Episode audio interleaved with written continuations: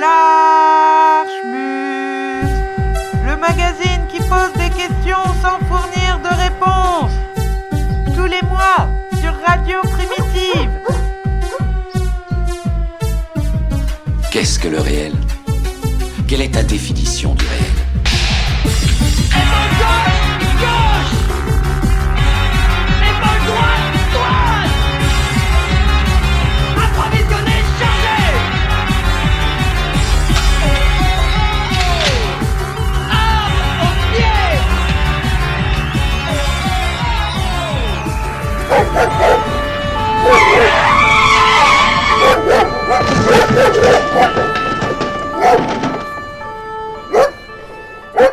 Voici le monde tel qu'il existe aujourd'hui.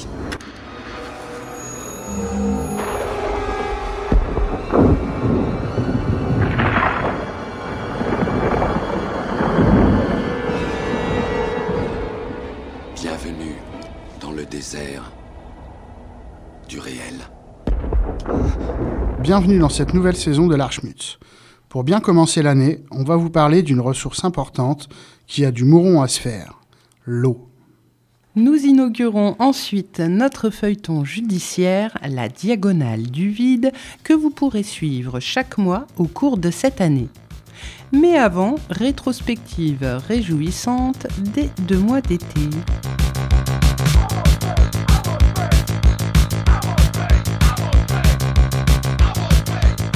Vous l'aviez peut-être remarqué, mais c'était les vacances. Et c'est toujours une période assez spéciale pour ce qui est de suivre l'actualité.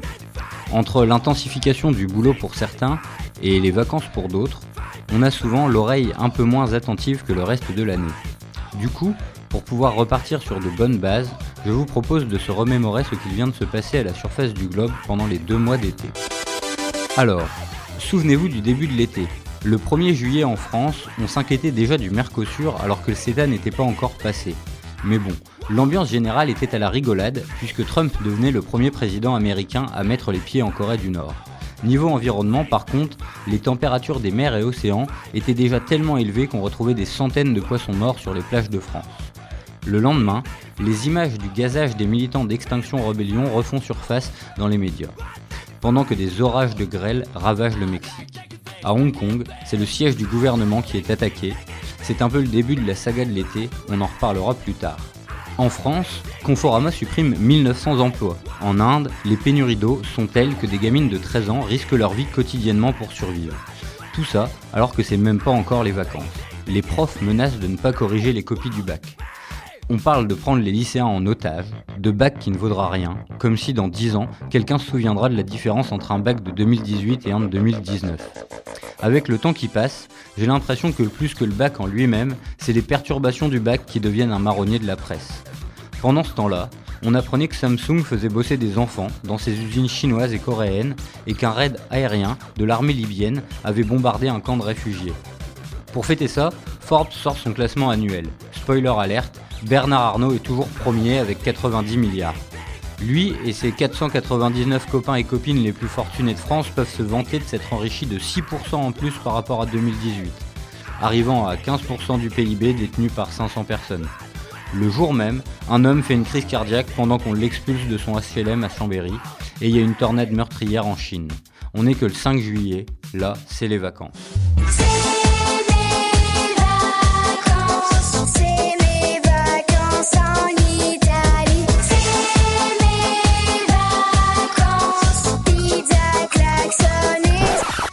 110 000 migrants ont traversé la Méditerranée, effectivement, euh, pour se rendre en Europe. Alors des traversées de plus en plus euh, périlleuses, car l'Italie, vous le savez, euh, Estelle, a fermé ses ports.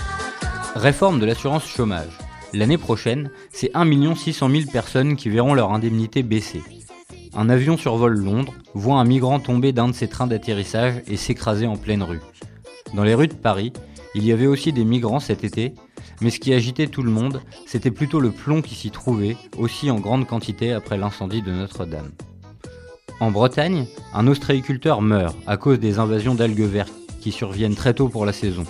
Niveau justice, les États-Unis arrêtent Jeffrey Epstein pour une sombre histoire de pédophilie qui semble appliquer à peu près tout ce que le monde compte comme homme politique. En France, par contre, c'est la fin de la saga Bernard Tapie. Avec une relaxe générale, mais le mec doit rembourser quand même. Et Christine Lagarde, actuelle directrice du FMI et future directrice de la BCE, est donc la seule personne condamnée dans cette histoire. Mais nous n'avons pas le temps, puisque dès le lendemain en Italie, une nouvelle tornade. Oui, il y en a eu beaucoup cet été, alors j'ai décidé d'en parler à chaque fois. Mais sinon, l'info qui fait la une partout ce 11 juillet, c'est le début du scandale de Rugy. Bon, tout le monde se souvient de la fin. Oui, en fait ça va, sauf trois dîners quand même. Mais rappelons-nous qu'avec cette histoire, il y a quand même une préfète qui a sauté pour avoir gardé un logement de fonction sans y avoir habité pendant 16 ans, et que François de Rugy, lui, dispose d'un logement social à Nantes pour voir ses enfants de temps en temps. Le mec est lâché le jour même par sa propre femme et par Jean-Michel Apathy. Enfin bref, une tornade en Grèce, le Panthéon est occupé par un collectif de sans-papiers, l'association Anticorps s'attaque à Alexandre Benalla, on laisse enfin Vincent Lambert mourir, et on arrive au 14 juillet.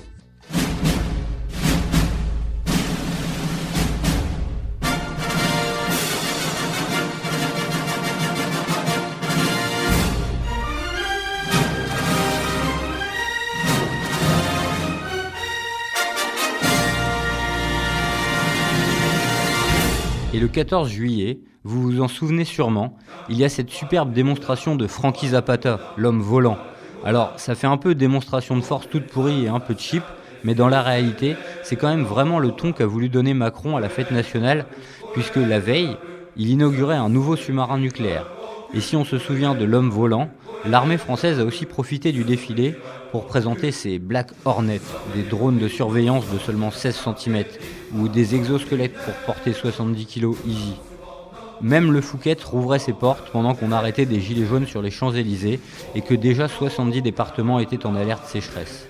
Mais notre cher président a tenu bon d'utiliser ce jour pour annoncer au monde la création d'un grand commandement de l'espace au sein de l'armée de l'air, qui deviendra bientôt l'armée de l'air et de l'espace. Engagez-vous. Nous avons les vaisseaux. Nous avons les armes. Nous avons besoin de soldats. Des soldats comme le lieutenant Stack Lambroser Nous survolons le terrain d'attaque, capitaine. et le capitaine Carmen Ibanez. Ici le capitaine, à toutes les unités d'engagement. Des soldats comme le conscrit Ace Levy et le lieutenant John Rico. Allez, bande de si vous avez envie de vivre, battez-vous Nous avons besoin de vous tous. Service planétaire, citoyenneté garantie. Bah, après ces 15 premiers jours, l'été a continué. On a appris que Google gardait les conversations enregistrées par son enceinte connectée chez les gens qui en possèdent. Et dans le même temps, Trump lançait la plus grande opération anti-migrants des États-Unis. En France, on autorisait la chasse d'oiseaux en voie de disparition pendant qu'une tornade ravageait la Corse et que Bolloré polluait des rivières au Cameroun. C'est enchaîné après ça les Trade Days, deux jours pendant lesquels Amazon réalise 3 milliards de bénéfices à travers le monde, qui, cette année, ont été le prétexte à la première grève mondiale des salariés de l'entreprise. Dans le même temps, on donnait la Légion d'honneur à l'ancienne présidente de General Electric, General Electric qui au même moment licenciait 1000 personnes à Belfort. De Rugy finit par démissionner pour être remplacée par Elisabeth Borde, qui avait fait ses preuves à la RATP où elle était surnommée Burnout. Dans le même ordre d'idées, le lendemain, c'était la présentation de la réforme des retraites. Comme promis, on peut partir à la retraite à partir de 62 ans, mais avec une pension à seulement 70%. Pour avoir le droit à une retraite complète, il faut pousser jusque 64 ans maintenant. Ou même plus pour avoir un peu de rab, puisque si tu restes au boulot jusque 66 ans, tu peux avoir le droit à une pension complète majorée de 10%.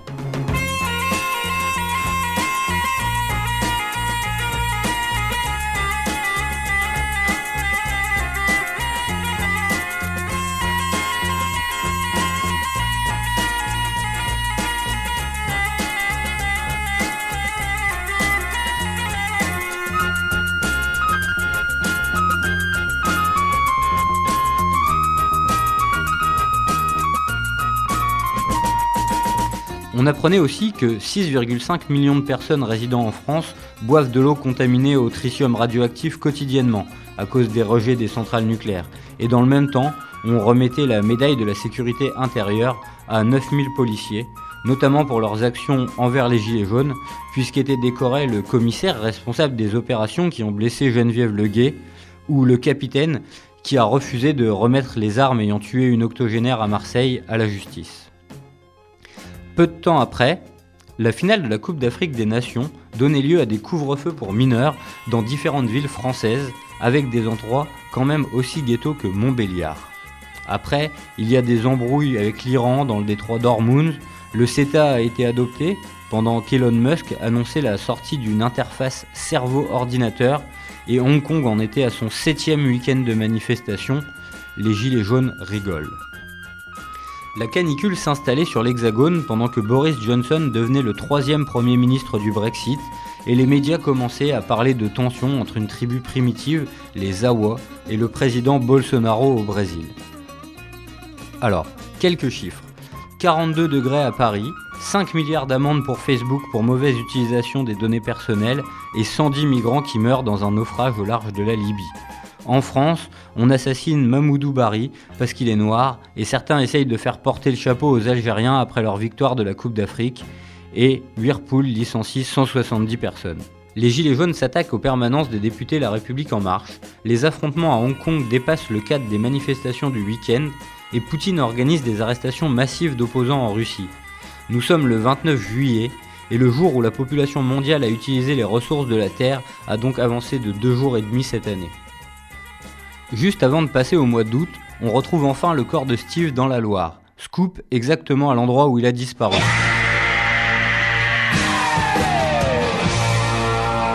On apprend l'échec de la taxe sur les yachts et les voitures de luxe et une marée noire s'abat sur la Patagonie. L'Indonésie renvoie des containers de déchets en France parce qu'ils ne veulent plus être la poubelle du monde et en Russie, c'est 3 millions d'hectares de forêts boréales qui partent en fumée en Sibérie. Le Japon autorise les expérimentations sur des hybrides humains-animaux pour fabriquer des réservoirs d'organes pour les transplantations. L'hôpital français au même moment a des préoccupations beaucoup plus terre-à-terre. Agnès Buzyn est accueillie par des cortèges syndicaux partout où elle se rend pour dénoncer les conditions de travail dans les services d'urgence.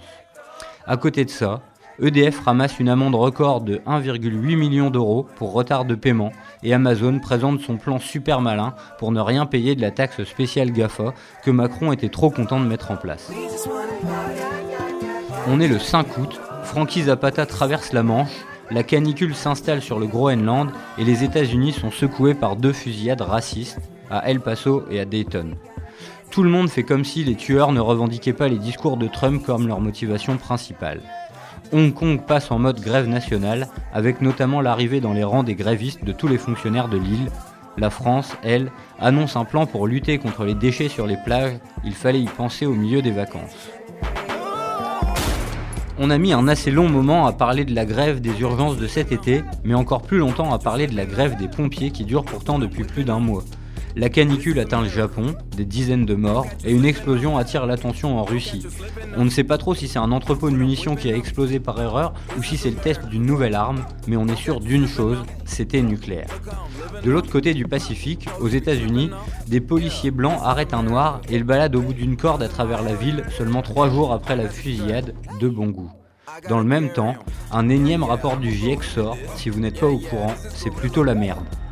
Le score monte à 47 permanences de députés LREM vandalisées et les États-Unis sont secoués par le scandale de la police anti-migrants ICE qui sépare enfants et parents, les uns en centre de rétention, les autres en famille d'accueil. En Italie, Matteo Salvini réclame des élections anticipées et Richard Gere visite un bateau de migrants coincé au large du pays. Jeffrey Epstein se suicide dans sa cellule new-yorkaise pendant qu'un feu ravage les Canaries et que des tornades s'abattent sur le nord de la France et Amsterdam. Le lendemain, les journaux télévisés français font leur gros titre sur les manifestations hongkongaises, avec comme gros titre le fait qu'il y ait quand même 5000 manifestants sur l'île. Les gilets jaunes rient jaune. Une autre info, c'est qu'il y a cette année trois fois plus de touristes qui passent leurs vacances à l'étranger qu'en l'an 2000. Mais la France est toujours la première destination choisie par les touristes du monde entier. La France, où une enquête de l'IGPN admet une nette augmentation des violences policières sur ces dernières années. Une augmentation qui n'est pas sans rappeler celle de la déforestation au Brésil qui a explosé de plus de 278% après l'élection de Bolsonaro.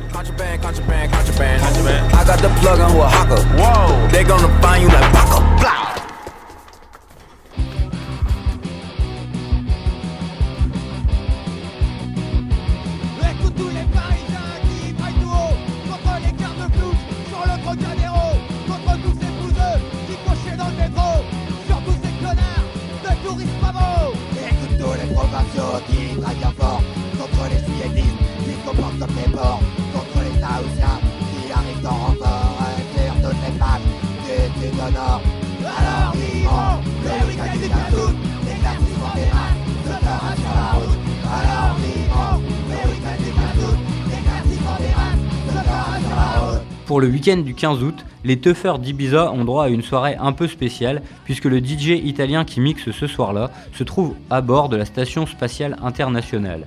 Des incendies ravagent la Grèce et en France, on commence à entendre parler des grèves de coursiers de Deliveroo et plus largement de leurs conditions de travail pas faux. Sarkozy et Macron mangent ensemble pendant que les forces chinoises s'amassent autour de Hong Kong. Le ministre de l'Agriculture va à la corrida pendant que l'Indonésie annonce le déménagement de sa capitale à cause de la montée des eaux. Les tensions se font plus vives sur le bateau coincé au large de l'Italie depuis maintenant deux semaines et 300 personnes meurent dans un attentat à Kaboul. Là, on arrive à la fin de l'été, on est vers le 20 août. Il y a des trucs dont vous devez un peu vous souvenir, mais bon, je vais finir ce que j'ai commencé. On apprend que la France est championne d'Europe de dividendes, Donald Trump essaye d'acheter le Groenland, la frontière irlandaise pose problème pour le Brexit, Poutine met Macron à l'amende pour sa gestion des gilets jaunes, la Turquie met ses maires procure à l'amende, et le Black Bloc devient respectable, mais seulement à Hong Kong. Les gilets jaunes continuent à commencer à se demander si les médias se foutraient pas un peu de la gueule du monde. L'OMS annonce qu'ils s'attendent à ce que le suicide soit la principale cause de décès d'ici 2020. Tout le monde comprend.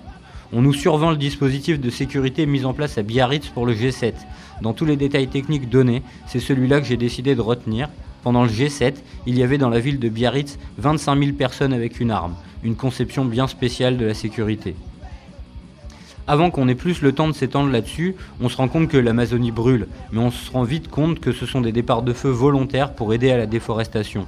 Dans certains endroits, la forêt brûle depuis plus de 40 jours, allumée par des éleveurs bovins qui veulent agrandir leurs exploitations.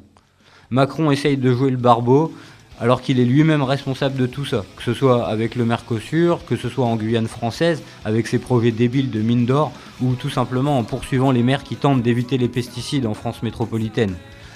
Après tout ça, donc, G7 un petit peu spécial où il se passe pas grand chose, des matchs de Ligue 1 interrompus pour insultes homophobes, Free s'embrouille avec BFM, Bolsonaro s'embrouille avec Macron, le premier crime dans l'espace est commis.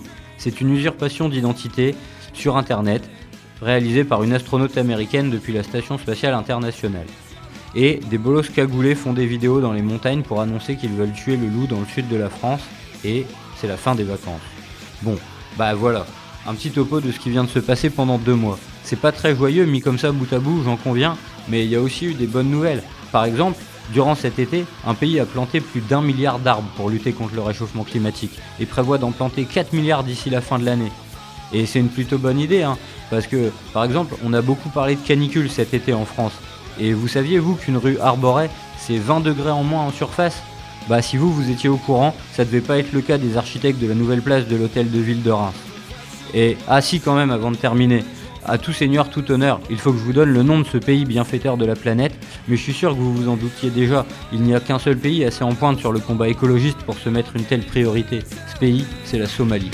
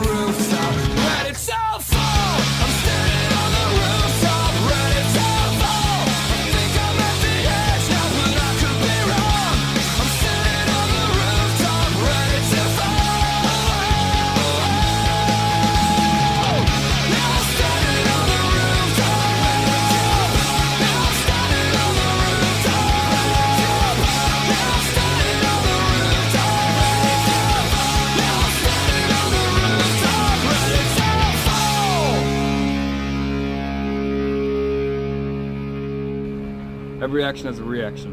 We've got one planet, and one chance. Texte. Non, l'énergie nucléaire. L'énergie nucléaire. L'homme, pour ses activités, pour sa survie, prélève de l'eau, là où elle est disponible, dans les lacs, les cours d'eau et la mer. Mais les Français ont pour particularité d'en prélever la moitié pour leurs centrales nucléaires.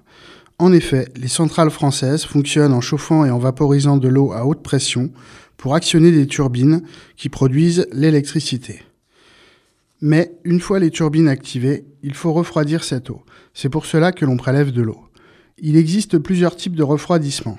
Lorsque l'eau des turbines est refroidie par un courant d'eau continu, c'est le cas des centrales de bord de mer, de grands estuaires ou de fleuves à grand débit, dans ce cas, la centrale prélève 50 m3 d'eau par seconde par tranche de 1000 MW qu'elle rejette plus chaude. Lorsque l'eau est moins disponible, on recourt à des tours aéroréfrigérantes où une partie de l'eau pompée est évaporée pour refroidir. On prélève alors 3 m3 par seconde pour une tranche de 1000 MW. C'est le cas le plus fréquent en France. Pour un ordre d'idée, deux réacteurs de la centrale de Golfech pompent dans la Garonne 220 millions de mètres cubes par an et en évaporent 40 millions pour ces deux réacteurs. Précision, il y a 58 réacteurs en France. Toute l'eau prélevée par les centrales ne s'évapore pas. Elle est rejetée en aval des centrales à une température supérieure à celle de la rivière. Chaque centrale a une température maximale qu'elle ne doit pas dépasser. Exemple 26 degrés pour le budget, 28 degrés pour Fessenheim. Mais de nombreuses dérogations sont possibles en cas d'aléa climatique.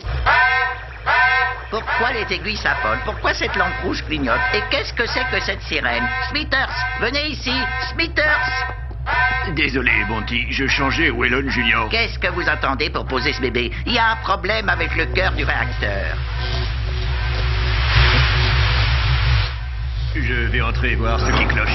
Non, Wellon Senior, il doit y avoir plein d'atomes, de vapeur et un tas de bidules nucléaires. Si le réacteur explose, il y aura des milliers de morts. Je veux sauver mon fils. Alors, tu es un bébé, hein? Comment ça marche pour toi? Il a réussi. Regarde ton courageux papa, qui fait des grimaces, qui tombe lourdement, qui perd ses cheveux, qui est complètement inerte. Oh, Seigneur. Lorsque de l'eau trop chaude est relâchée, cela peut tuer toute la vie aquatique. Les flux d'eau chaude forment des barrières pour les poissons migrateurs comme les saumons. Pour assurer l'approvisionnement en eau des centrales, on a construit des barrages ou des digues pour créer des retenues d'eau qu'on peut vider en cas de sécheresse. La majorité de ces retenues ont été construites en parallèle des centrales sans pour autant dire qu'elles leur étaient destinées. Au problème du réchauffement de l'eau s'ajoutent les rejets de substances chimiques et radioactives. Pour Golfech, en 2002, 125 920 m3 de liquide contenant du tritium pour 1897 curies, sachant qu'un curie représente 37 milliards de becquerels, ont été rejetés dans la Garonne. En plus, elle rejette des produits chimiques, de la soude, 115 tonnes en 2004, de l'acide chlorhydrique, 173,5 tonnes, du sodium, 30 tonnes, du chlore, 56 tonnes, de l'acide borique, de l'ammoniac, de l'hydrazine, des phosphates et des sulfates. Lorsque le débit est trop faible et que les polluants ne seraient pas assez dilués en aval, on les stocke alors pour les relâcher plus tard. Dans ce cas, on y ajoute du zinc et du cuivre pour éviter les amibes. Mais tout ça, c'est le fonctionnement normal. Il existe tout plein de dérogations qui permettent de dépasser tous les seuils. Après tout, c'est l'indépendance de la France. D'ailleurs, une loi a été mise en place pour limiter la responsabilité des exploitants de centrales nucléaires. Si, par crainte un peu mystique des risques des rayonnements issus des corps radioactifs, on ne construisait pas de centrales nucléaires en France, on risquerait d'aboutir à une crise de l'énergie bien plus grave et finalement avoir des troubles sociaux, révolution communiste ou fasciste avec des répressions, etc., qui représenteraient un nombre de victimes infiniment plus grand que ces accidents hypothétiques et très peu probables que nous envisagions. Ou pour le dire d'une autre façon, mieux vaut l'accident nucléaire que la révolution. Aujourd'hui, la plupart des réservoirs sont vidés chaque été et on prévoit une baisse du débit des cours d'eau. Or, on suspecte en plus le climat et les océans de se réchauffer. Des centrales européennes ont déjà été arrêtées puisque la mer était trop chaude. Nos centrales ont été conçues pour durer 40 ans et elles ont 40 ans. Bref, on n'a pas le cul sorti des ronces.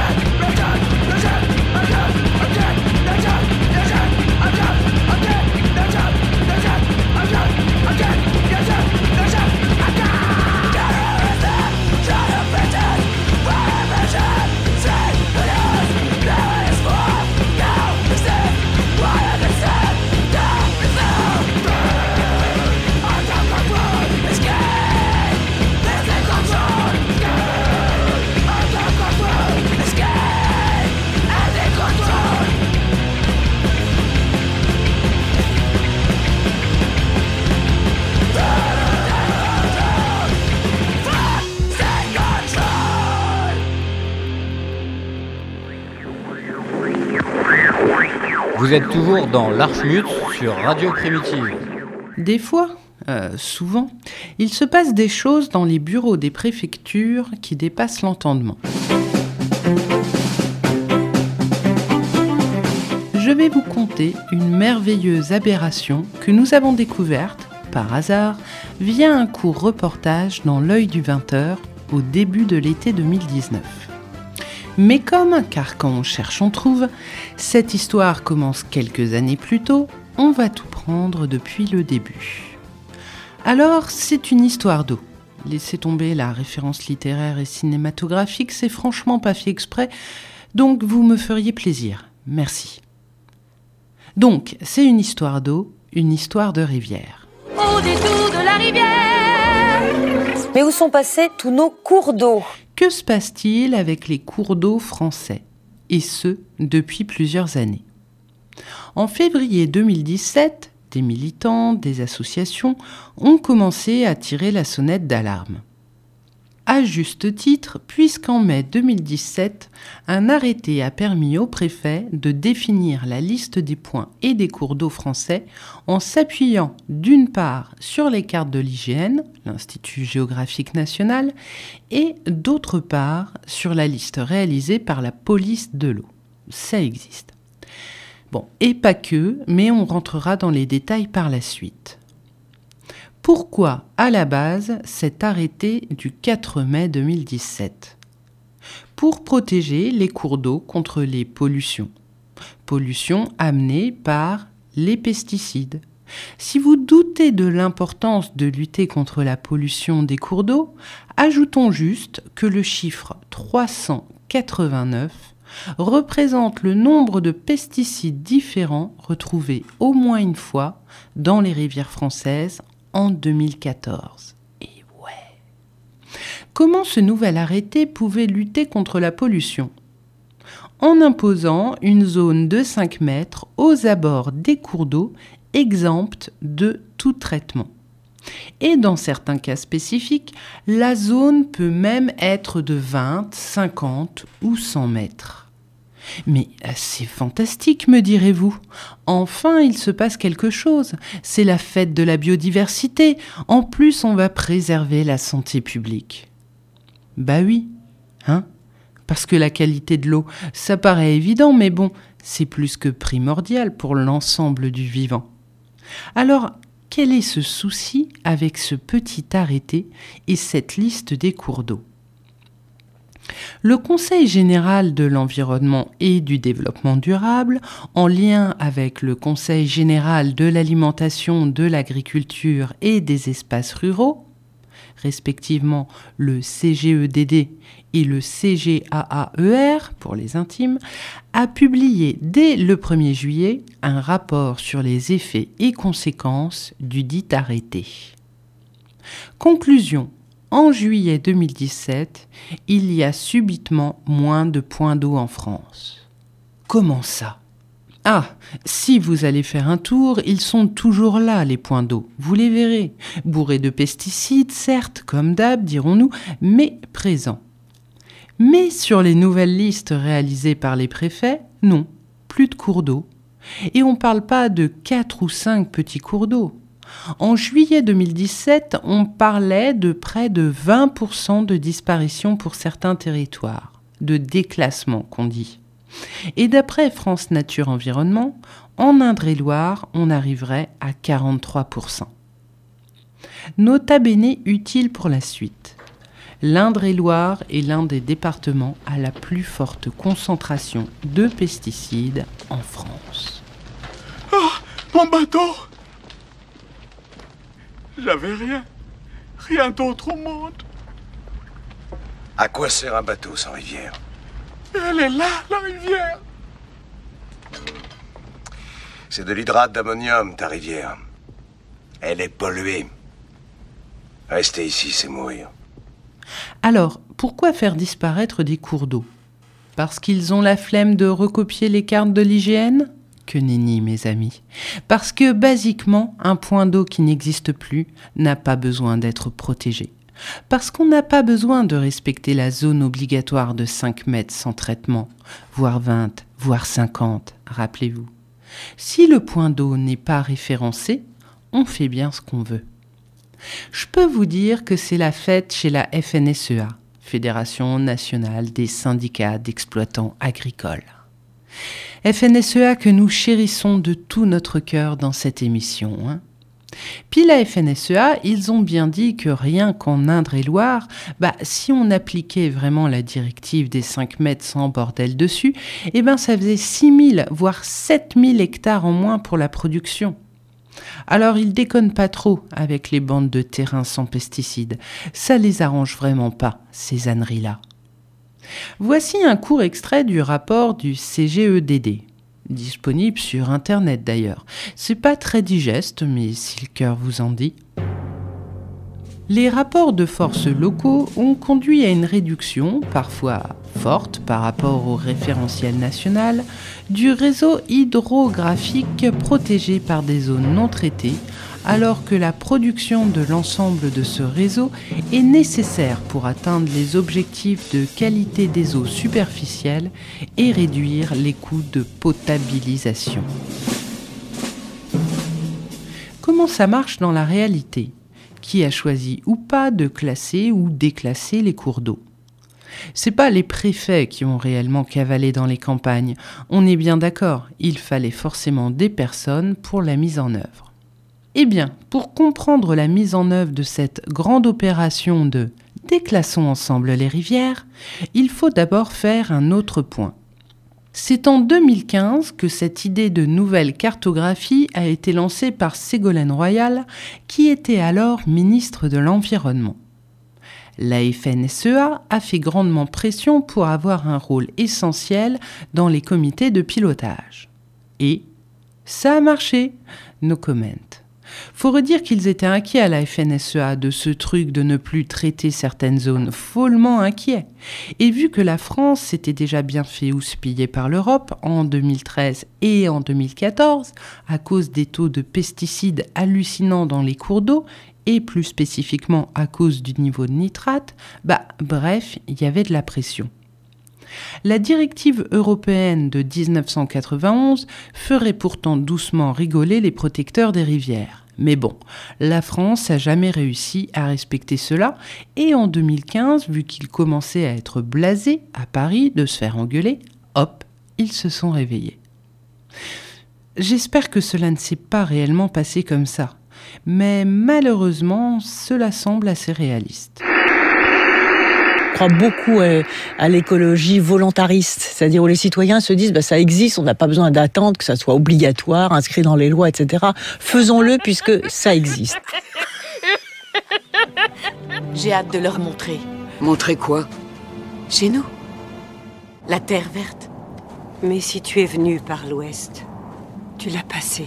L'endroit sinistre avec les corbeaux. À cause de la terre. On a dû partir. On n'avait plus d'eau alors. L'eau était infecte. C'était du poison, de la pourriture. Et puis il y a eu les corbeaux. On ne pouvait plus rien planter. Où sont les autres Quels autres Les innombrables mers. Il n'y a plus que nous.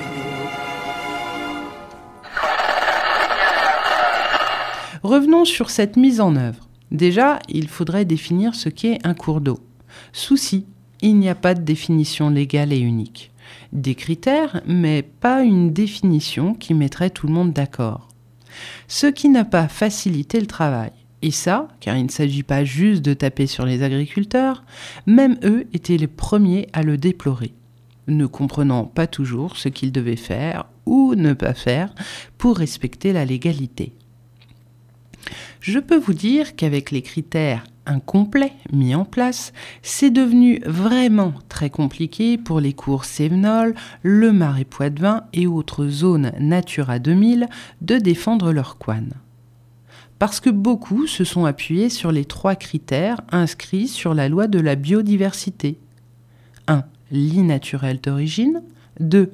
Alimentation par une source. Et 3. Débit suffisant une majeure partie de l'année. Tiens, restons dans notre coin.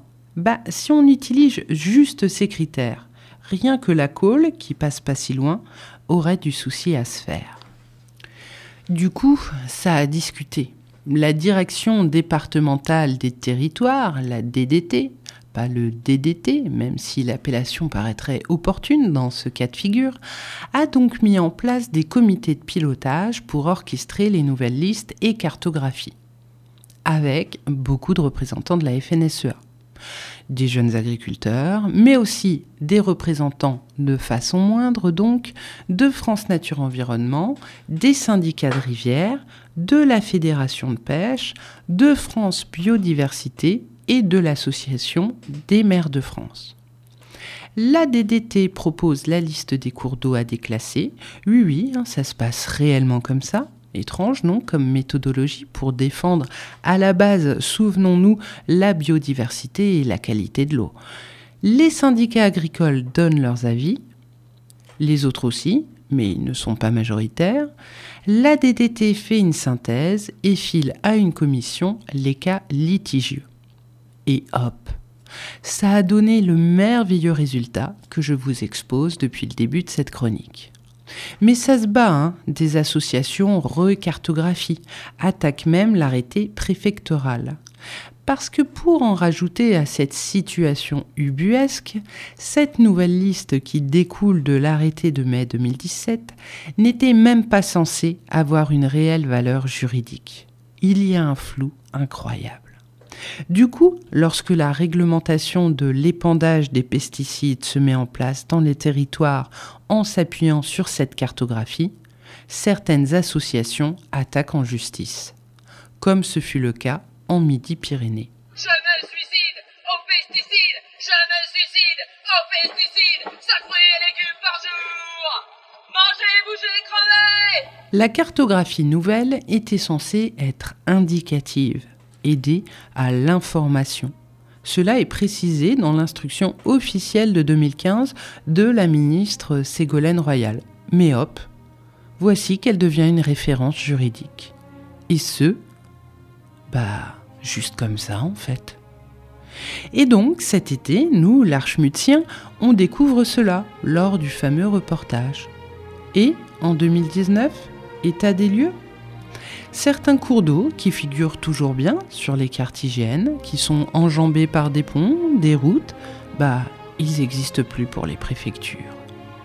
En Indre-et-Loire, par exemple, cela représente 3000 km. 3000 km de cours d'eau déclassés, rien que pour ce département. 3000 km qu'on peut faire agoniser sous les pesticides puisqu'ils n'existent plus sur les cartes. Des cours d'eau invisibles qui pourtant rejoignent d'autres cours d'eau, eux toujours répertoriés. Les pesticides s'arrêtent-ils à la limite de ces cours d'eau invisibles? Les enjeux de santé publique, de biodiversité, ont l'air d'avoir été pris drôlement à cœur.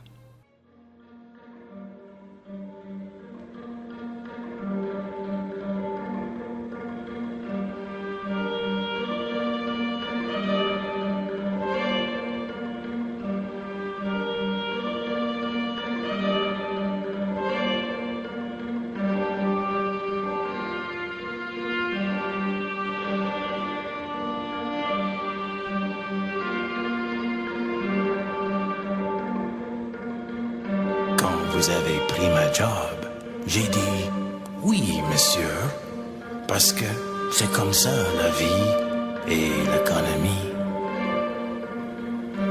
Quand vous avez pris mon chômage, j'ai dit ben ok, monsieur, parce que la vie c'est comme ça et c'est l'économie. Quand vous avez pris mon BS et m'avez coupé complètement, j'ai dit, franchement, monsieur, ben ok, parce que la vie est comme ça et c'est l'économie.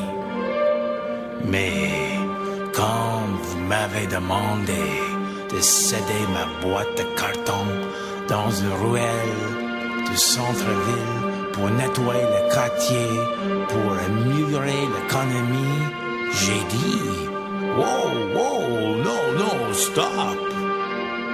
Mais c'était trop tard pour ça. Et anyway, la vie est comme ça, n'est-ce pas?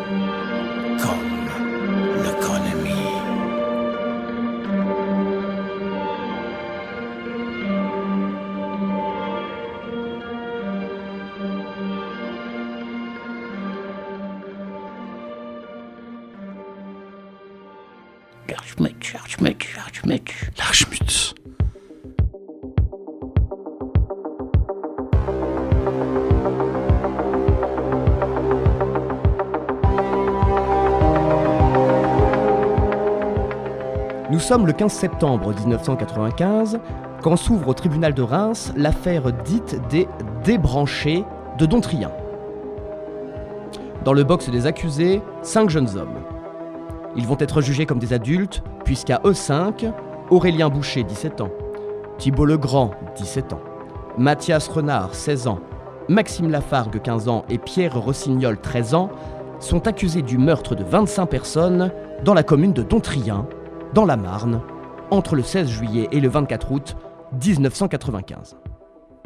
Comment la frénésie meurtrière a-t-elle pu prendre place dans ce petit village paisible de la Marne? Très vite, les jeux vidéo sont associés à l'affaire. En effet, la présence dans chaque famille d'une console de salon arrivée récemment est un élément central des questions qui se posent autour de cette affaire. Tous les témoignages qui filtreront avant le procès seront les mêmes à propos de chacun des cinq garçons. Écoutons celui de Céline Sarré, alors interviewée par France 3 Région, une camarade de classe de Maxime Lafargue responsable, rappelons-le quand même, du quadruple homicide de ses deux parents, ainsi que de ses deux petites sœurs, le 25 juillet 1995. Ouais, bah, je suis au collège avec Maxime. Ouais, euh, bah, Maxime, je sais pas ce qui lui a pris de tuer tout le monde comme ça dans sa famille, hein, parce que, bon, c'est un gentil Maxime. Moi, avant, on sortait souvent ensemble, on discutait qu'on attendait le bus pour le collège, mais euh, c'est vrai que ça fait 4 mois depuis qu'il a une Mega Drive, bah, il parle plus à grand monde. Quand on rentre du collège, il se barre tout seul pour rentrer chez lui pour jouer à la console.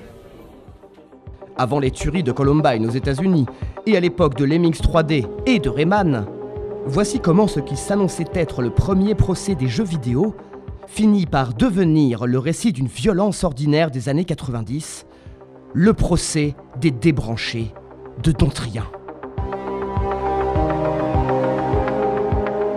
La diagonale du vide. votre magazine radiophonique qui traite des affaires judiciaires oubliées des grands médias, basé sur des histoires vraies, arrivées dans le nord-est de la France des années 90. Revivez comme si vous y étiez ces procès dignes des disparus de Mourmelon ou de l'affaire du petit Grégory. Grâce à un travail d'enquête minutieux et l'étude de sources croisées, découvrez la vérité pleine et entière sur les affaires judiciaires qui secouèrent le grand test des années 90. Une émission réalisée par Martin Juste avec le soutien de Thibaut Thiebaud et Delphine Delphin. À la relecture, Stéphane Clatt et aujourd'hui à la technique, Yves Dupré. Le juge Lambert est en charge de l'instruction. C'est un fonctionnaire froid, austère, mais respecté au tribunal de Reims. Le procès débutera par les auditions des accusés. Le premier à passer à la barre est Thibault Legrand, 17 ans, accusé d'avoir assassiné ses deux parents ainsi que Céline, sa petite sœur de 13 ans, le 16 juillet 1995. C'est Marcel Meunier, un voisin qui passait rendre visite à la famille, qui donne l'alerte dès le 17 juillet. Le père et la mère de Thibault seront retrouvés morts dans leur lit, probablement assassinés dans leur sommeil. Le corps de Lionel Legrand, le père de Thibault, est traversé de quatre coups de couteau de cuisine, alors que celui de Liliane Legrand, la mère, en présente lui près d'une quarantaine. La petite sœur de Thibault, Sarah, est retrouvée dans la salle de bain. Plantée entre ses omoplates et ressortant au milieu de son torse, le couteau de cuisine qui a servi à assassiner ses parents. Le voisin appelle la gendarmerie de Pontfaverger. L'absence de Thibault au milieu du tableau du massacre familial fait tout de suite tâche. Les domiciles de ses amis les plus proches sont visités par la gendarmerie. Le 19 juillet, une battue est même organisée le long de la Suippe et dans le petit bois qui sépare le village de Dontrien du hameau de Saint-Martin-l'Heureux. Pourtant, aucune trace de Thibault Legrand. Une photo du jeune homme est diffusée, d'abord dans tout le département, ensuite dans toute la région. Mais l'affaire ne connaît aucune avancée jusqu'au 25 juillet, six jours plus tard. Là, c'est la famille de Maxime Lafargue qui est retrouvée morte dans leur domicile de la rue du Stade de Dontrien. La mère de Maxime est retrouvée morte dans sa cuisine, lardée de coups de couteau, comme les parents Legrand. Le père, Dominique Lafargue, est lui dans l'entrée, encore habillé dans sa tenue de travail, une hache de jardin plantée au milieu du front. Les deux petites sœurs de Maxime, Léa et Louane, seront retrouvées dans leur lit, vraisemblablement étouffées avec des oreillers. Une analyse rigoureuse des différentes empreintes de pas présentes dans la maison conclut rapidement la présence de Thibault Legrand, le premier meurtrier, sur les lieux de ce deuxième crime. Pire, le 27 juillet, deux jours après la découverte des cadavres de la deuxième famille, on découvre dans la cave de la maison que l'adolescent s'est peut-être caché là des jours pendant sa traque à l'extérieur. Dans les jours qui suivent, les recherches s'intensifient. Il y a maintenant deux tueurs dans la nature à Dontrien, qui ne compte pourtant alors que 200 habitants. Des barrages sont mis en place sur les routes alentours et la surveillance s'intensifie sur les amis proches des deux adolescents. C'est cette surveillance accrue qui permet le 2 août 1995 de repérer un coup de téléphone passé depuis la maison des Legrand, censément inoccupée depuis leur mort, jusqu'au domicile de la famille Renard, rue de l'église. Arrivé sur les lieux rapidement, la gendarmerie n'est pourtant pas en mesure d'appréhender les suspects ce soir-là. Par contre, le jeune Mathias Renard, 16 ans, est emmené au poste pour être interrogé. Il garde un silence effronté durant les 12 heures de garde à vue qui lui sont imposées. De retour chez lui le 3 août au soir, la gendarmerie assure le surveiller de près dans les jours qui viennent. Le lendemain, une patrouille débarque chez les renards à 8 heures du matin, et pourtant, il est déjà trop tard. Dans le grand corps de ferme, assassiné à l'arme blanche, on retrouve cinq membres de la famille Renard. René, le père de Mathias, et Sylvie, sa mère, ainsi qu'Hélène, Baptiste et Julie, Des enfants que tout le monde dans le village décrit comme enjoués. C'est dès le lendemain, le 4 août, que l'affaire connaît un nouveau chapitre. À 18h, la gendarmerie reçoit un coup de téléphone depuis le domicile de Patrice Boucher, l'entraîneur du club de foot de Dontrien, mais le signal est coupé avant la moindre communication. Ce coup de fil intrigant ne rassure personne à la gendarmerie de Pontfaverger. Une patrouille est immédiatement dépêchée au domicile de la famille Boucher. Arrivée sur place une demi-heure après le coup de fil, la gendarmerie ne peut encore une fois que constater un massacre. L'entraîneur est retrouvé mort dans son garage, la tête fracassée par un parpaing. Le corps de sa femme, Lydie Boucher, est transpercé de plusieurs coups de couteau à quelques mètres du téléphone. C'est elle qui avait dû tenter de prévenir la gendarmerie. Dans la chambre du plus petit des deux, Pierre et Maxime, les frères d'Aurélien Boucher, sont retrouvés, égorgés tous les deux dans une unique flaque de sang à peine coagulée. Le 5 août au matin, personne ne comprend vraiment comment on en est arrivé là. En moins de trois semaines, on compte 16 morts sur le territoire de la petite commune de la Marne. Et pourtant, le bilan va encore s'alourdir. Mais avant, c'est un long moment de calme. Entre le 5 août et le 20 août, personne n'entend parler d'aucun des quatre adolescents meurtriers. Un témoignage d'un agriculteur d'Auviné prétend bien avoir vu quatre silhouettes marcher le long d'un champ le 15 août au soir. Aucune piste sérieuse ne peut être explorée par la gendarmerie de Pontfaverger, alors dans une impasse. C'est finalement le 22 août que sera révélé le dernier acte de cette pièce macabre. Un acte qui pourtant s'est déroulé deux jours avant, le 20 août 1995, dans le silence de la campagne marnaise. Ce sont les corps de neuf personnes qui sont retrouvés dans un petit pavillon de la rue des Clos à Dontrien. Dans la petite maison achetée par Gérard Rossignol, soudeur sur les chaînes de l'usine Bozal Le Rapide à ben Norrois, deux familles, la sienne et celle de son frère Gilbert, venues lui rendre visite. Tous assassinés par Pierre Rossignol, 13 ans à peine, le Benjamin de Gérard Rossignol. Parmi les différentes scènes d'effroi que propose alors le pavillon des Rossignols, c'est probablement les photos du salon, diffusées alors dans un magazine à scandale, qui choqueront le plus. Après les avoir assassinés durant leur sommeil, Pierre Rossignol traîne les cadavres des quatre adultes et des cinq enfants qu'il vient de tuer jusque dans le salon. Il les installe alors en arc de cercle autour de la télévision familiale.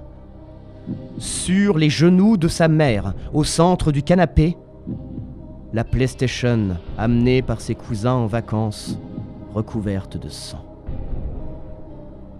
C'est finalement cette tuerie, commise par un jeune garçon de 13 ans à peine, qui, choquant l'opinion publique, mobilisera des moyens supplémentaires à ceux de la gendarmerie de Pontfaverger, qui peinait sur cette affaire depuis presque un mois.